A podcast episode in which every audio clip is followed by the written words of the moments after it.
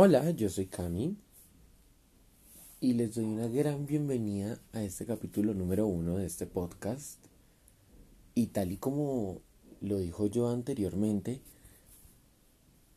la idea es poder informar, pero nuestra apuesta, y quiero resaltar esto de una vez, no es un ejercicio donde generamos contenido a ustedes como oyentes y que ustedes como oyentes eh, lo capten y lo reproduzcan. No.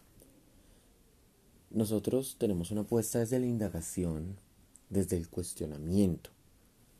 Y que ese, y que ese ejercicio, y es una invitación también, no quede solo entre nosotros, sino que si algo los mueve, algo de lo que escuchen los mueve, eh, les genera intriga, les genera duda, o incluso si algo no les parece, pero los mueve lo suficiente como para empezar a buscar, hacer sus propias indagaciones y tener su interpretación propia, legítima de algo, es totalmente válido y ese, esa es precisamente la apuesta, generar eso en ustedes como oyentes y ojalá pues se logre. Hoy me pregunto sobre una palabra que personalmente me parece bastante controversial y es porque no sé hasta dónde realmente cumplimos con ella y es la inclusión. ¿Realmente somos incluyentes? ¿Cuán incluyentes podemos ser? Y más aún en un contexto colombiano. Y no es la idea venir a desmeritar ni popularmente dicho lanzar sablazos de manera gratuita, sino cuestionar precisamente, porque no me voy a centrar en qué es la inclusión como concepto, porque realmente es algo multidimensional, es algo que atraviesa todo de nosotros, toda nuestra sociedad. Me pregunto si hay inclusión cuando un estudiante sale de su bachillerato y quiere estudiar una carrera, entonces se tiene que enfrentar a, eh, puedes estudiar pero adquieres una deuda, eh, si no quieres adquirir una deuda, tienes que sacar un, porcentaje muy alto en una prueba de estado eh, y si no, puedes mirar si pasas una prueba en una universidad pública que sea más o menos dos veces en el año y no digo que haya algo ahí que es bueno o que es malo. Solo me pregunto cómo, cómo podemos pensar la inclusión en ese punto. Cómo se piensa la inclusión no solo entre personas, sino ante un derecho como la educación. Y eso nos llevaría también a preguntarnos si aquí tenemos derecho a la educación. Si el, si el derecho a la educación es tener que pagar o tener que casi que ganársela o si de pronto ahí también hay algo de inclusión porque pueda que entre mis cuestionamientos no esté teniendo algo en cuenta y es totalmente válido. Me pregunto si en, en esos leves comentarios, chistes o en esas fuertes ocasiones donde podemos ver xenofobia, racismo. ¿Será que ahí, será que transita la inclusión? Porque ahí también me pregunto otra cosa. Es lógico que en un país como Colombia, donde tenemos cierta historia, es lógico que tengamos aquí racismo, xenofobia, no lo sé, no lo sé. Aunque la pregunta no es sobre eso, ¿no?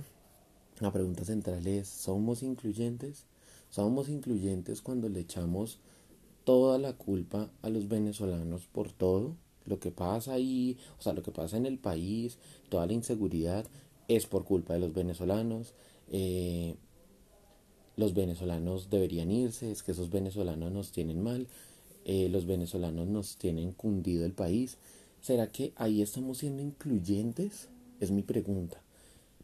Eh, ¿Será que cuando decimos, ah, este, este veneco, ah, este negro, realmente estamos siendo incluyentes, incluso estamos siendo incluyentes con nosotros mismos y nuestros derechos cuando viene alguien, no voy a decir que alguien, a multarnos porque sí, o cuando llega ese tipo de alguien y nos dice como 50 mil razones y no le pasa nada.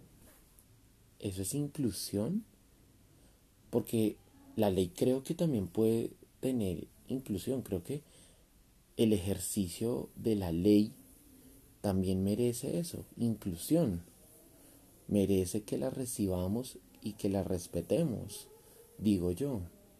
No sé, me pregunto mucho eso y me, me, devuelvo a la, a la educación porque realmente digo, ¿cuántas oportunidades de trabajo hay versus la cantidad de técnicos, tecnólogos, profesionales que anualmente se gradúan y se disponen a un mercado laboral donde pues creo que ya es sabido no hay demasiada oportunidad y las oportunidades que hay exigen experiencia, digamos, para un recién egresado de una carrera que no ha tenido experiencia en su carrera, salir, enfrentarse a un mundo laboral donde te dicen eh, necesitas experiencia, pero en, en ningún lado te contratan si no tienes experiencia.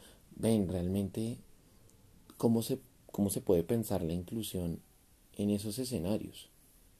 ¿Cómo se puede pensar la inclusión en otros escenarios? Ni más faltaba, donde dos mujeres se pueden besar en la calle y lo único que se les dice de bonito es, uff, qué rico, así con ese morbo, y que si hay dos hombres besándose, bajitos son dos malas miradas, entonces, ¿cuán incluyentes podemos ser?